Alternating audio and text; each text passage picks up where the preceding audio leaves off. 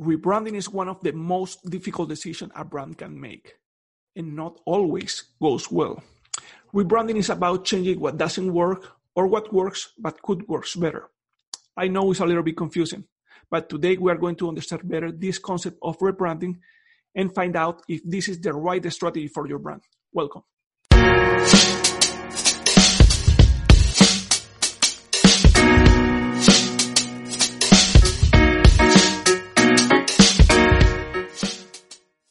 Hello, everybody. Thank you for joining us to Talking with Branders. In this show, we are going to talk about branding and all the different concepts related with this amazing world.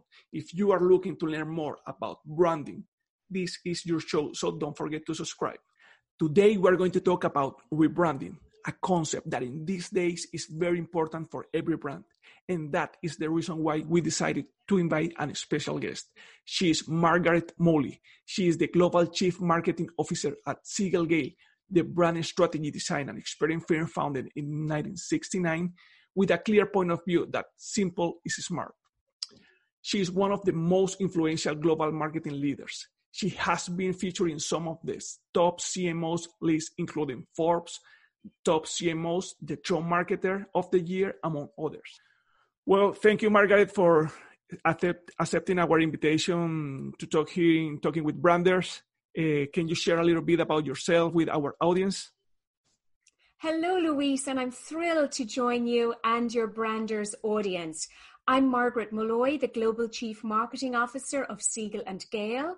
We are one of the world's preeminent brand strategy, design, and experience firms. I'm a native of Ireland. I'm based in New York City, and together with my colleagues at Siegel and Gale, we have the privilege of serving some of the world's leading brands. In fact, we've been in business for over 51 years, so we've seen a lot when it comes to branding. Oh my God, that sounds amazing. Okay, Margaret, to start, I like to, I always like to, to ask this question to every brand, brand that I talk always. Uh, what is branding for Margaret? Well, I mentioned that we've been in business for over 50 years, and that heritage has helped us form a deep point of view on what branding is and essentially how branding has evolved. It's important to keep in mind brand is not a logo, brand is not your tagline, brand is not an ad campaign, and it's not even the purview of the marketing department. Brand is measured by the summation of all touch points stakeholders have with your organization. The big shift to keep in mind is that brand is no longer about just words and pictures, it's about experiences. That sounds interesting. Okay, mm, now organization and professional used to think used to think that rebranding is just changing your logo or in general your visual identity. But what is exactly rebranding? Rebranding is a very misunderstood term. And I'll begin by saying it's vitally important when an organization embarks on a rebranding program to resource it appropriately in terms of time, money, and other resources. Rebranding essentially requires a complete and comprehensive reevaluation of every facet of a company's brand. From its visual and verbal identity to its purpose, even its products, services, capabilities, and vitally important, all of its touch points and its constituent experience with that brand. Sometimes people confuse rebrands with refresh. A refresh essentially is the notion that a brand needs to update its look and feel. So that may manifest itself primarily in the visual elements. But a rebrand is something much more profound and vastly different. And the question I would have your audience ask if they are discerning whether or not they are engaging in a rebrand is the following Is this effort a sign of change or merely a change of sign? Said differently, is the entity engaging in substantial change or is it merely cosmetic? And depending on the answer to that question, the organization gets clarity on whether indeed the effort they're embarking on is truly a rebrand or a refresh. And that will necessitate different programs, different levels of resources, and different commitments. That's very interesting. So, why do brands rebrand? There are a variety of reasons as to why organizations rebrand. A common one is change in organizational composition. For example, a merger acquisition or a divestiture changes an organization's ownership, and that ushers in a new era. Two examples. When uh, recently Bristol Myers Squibb acquired Celgene, that created a need for a new brand.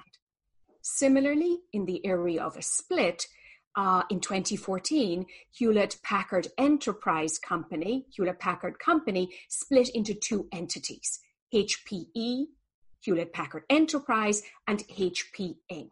And that necessitated standing up one company and repositioning another. A second reason for uh, the need for rebranding is expansion. Often companies simply outgrow their brand because of innovations in product, expansion to new markets, international markets potentially, or IPO. One limiting factor can be a name that essentially no longer represents the vast capabilities an organization is delivering. Dunkin' Donuts recently rebranded to Dunkin' to reflect a change in its food offerings. Another very common reason for a rebrand is executive changes. So when a company hires a new CEO or CMO, they join an organization because their ambitions for that company exceed the status quo.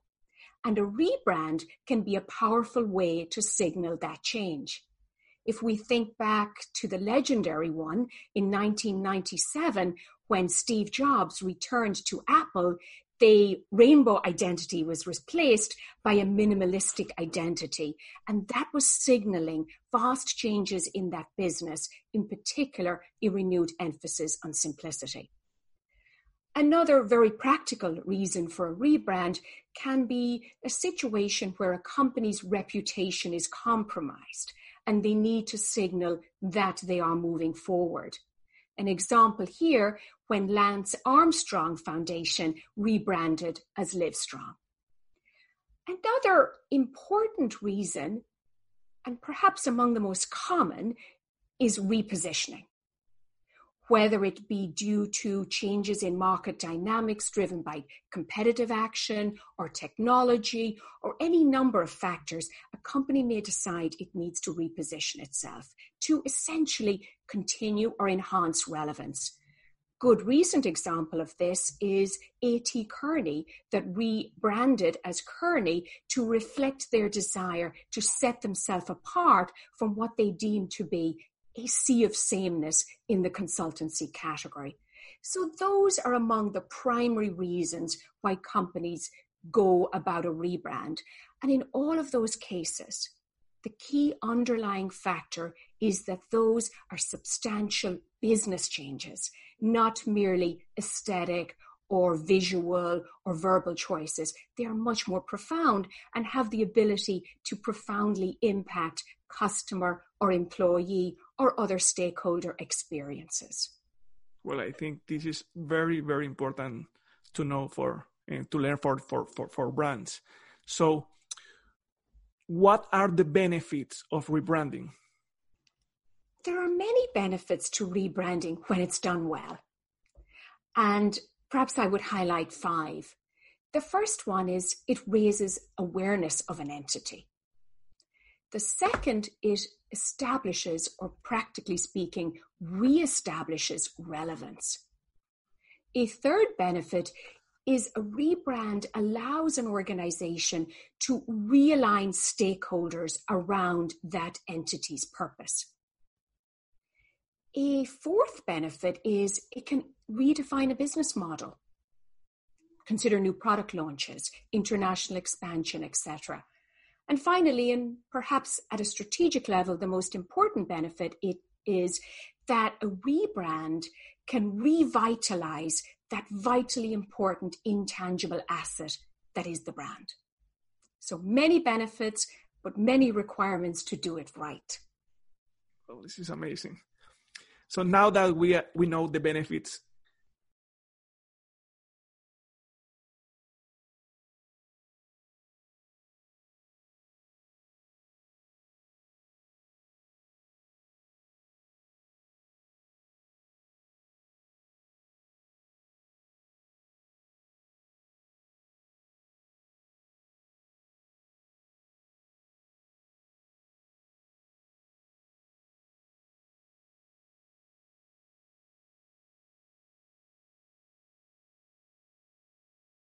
what would we what, what are the pitfalls of rebranding to avoid yes the pitfalls that's a very important question Luis because a rebrand is not a panacea and to assume that by changing the brand appearance, as it were, will improve the situation of a company is insufficient, of course.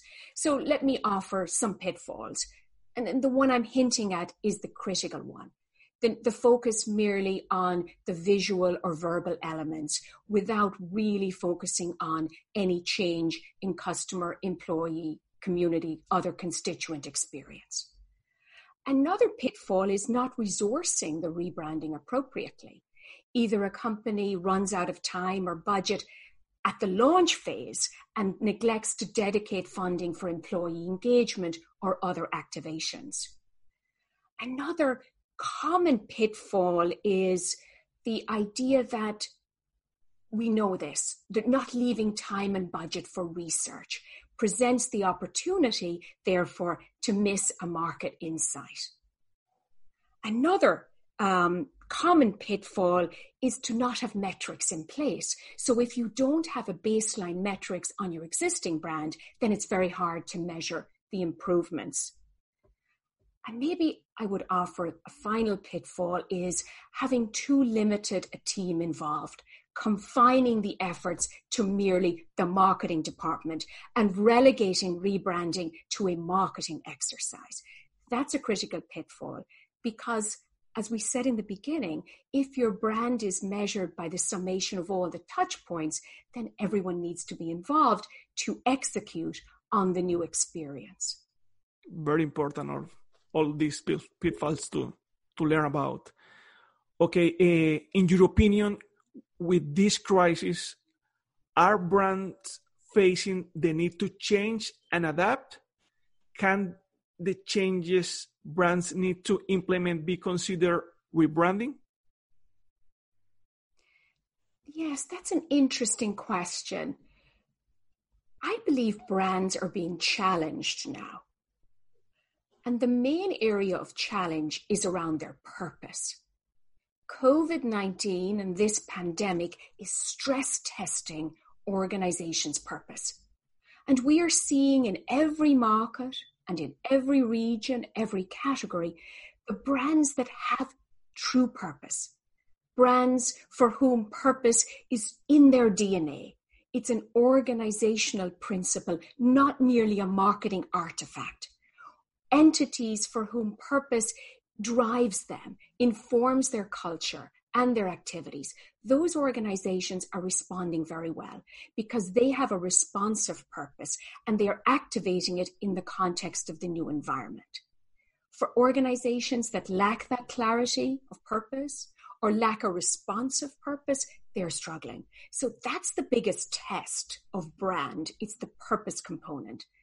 Other phenomena we see is interest in heritage, brands that have a story, and something of a nostalgia. So, in a lot of categories, food is a good example, people going back to the familiar. Another dimension of brand behavior in the crisis is this idea of being useful, serving customers, utility. But those are all dimensions of brand behavior. The most important component that's being tested right now is the brand purpose. Is a brand's purpose fit for this environment? And if organizations find themselves post pandemic in a situation where their purpose didn't serve them well as a, as a filter for behavior, then that's the area that needs to be visited with most. Okay, this is amazing. Now in this in these times, it's very important to understand how works uh, rebranding, how works the changes that brand needs to do. So this is very very uh, amazing to to learn. Um, well, Margaret, can you share five key elements to work in a rebranding strategy? Okay, let me see if I can limit it to five. Because for me, the way I look at this, Luis, is a rebranding program is an opportunity. So, what are the areas that need to be avail to avail of this opportunity? The first one is purpose. We touched on this before. Purpose is why our organization exists. Um, vitally important when you're doing a rebrand to visit with purpose, why we exist, what we do, and of course, our values are how we do it. Second thing, the visual identity.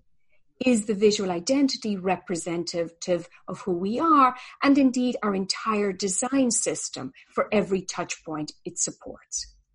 Of course, the verbal identity is vitally important too. And one of the most critical elements of your verbal identity is your name. Your name is the first word in your story. So when you do a rebrand, it's important to appreciate if the name still serves its purpose. Another element to rework is all of the experience, all of those activations. So now that we know our story and we have our brand positioning, we have clarity around our visual and verbal identity. Now, how are people going to experience the brand? How are we going to show up for our employees, our colleagues, our customers, and the community? And the final, I don't know if this is five or six or whatever the number is, but the final really important opportunity is to see if when you're engaging in a rebrand, it prevents an op- presents an opportunity for simplification. What can you simplify in the customer experience? Be it through the language, plain language, be it through beautiful design, be it through product architecture, be it through digital experience. How do you make sure that you simplify the experience people have working with your company, engaging with your brand? Because right now, you touched on COVID, people are challenged cognitively. People are struggling to make decisions. It's impairing judgments, impairing decisions. So making it easy for a company to interact with others is, is really a tremendous opportunity. And rebranding, when that happens, can present an opportunity to visit with simplification. Interesting. Um, so, Margaret, just to, to finish, uh, what are some of the things on your rebranding checklist? Rebranding checklist. Okay. So, one element is have a brief. Be clear on what your goal is and why you're doing it. Two, establish a budget. Time, people, money, all of the elements. Uh, three, do the research to understand the drivers of preference in your market. Audit your existing assets so you know what needs to be replaced. Assemble the team and make sure it's a broad based team. It's often wise too to integrate agencies into the process because many of the skills required for rebranding are highly specialized. Have your metrics in place. Get your baseline so you have a basis of comparison. Be prepared for pushback. People don't always like change, so be ready for that. And of course, avoid the pitfalls that we mentioned earlier well, great, great to know.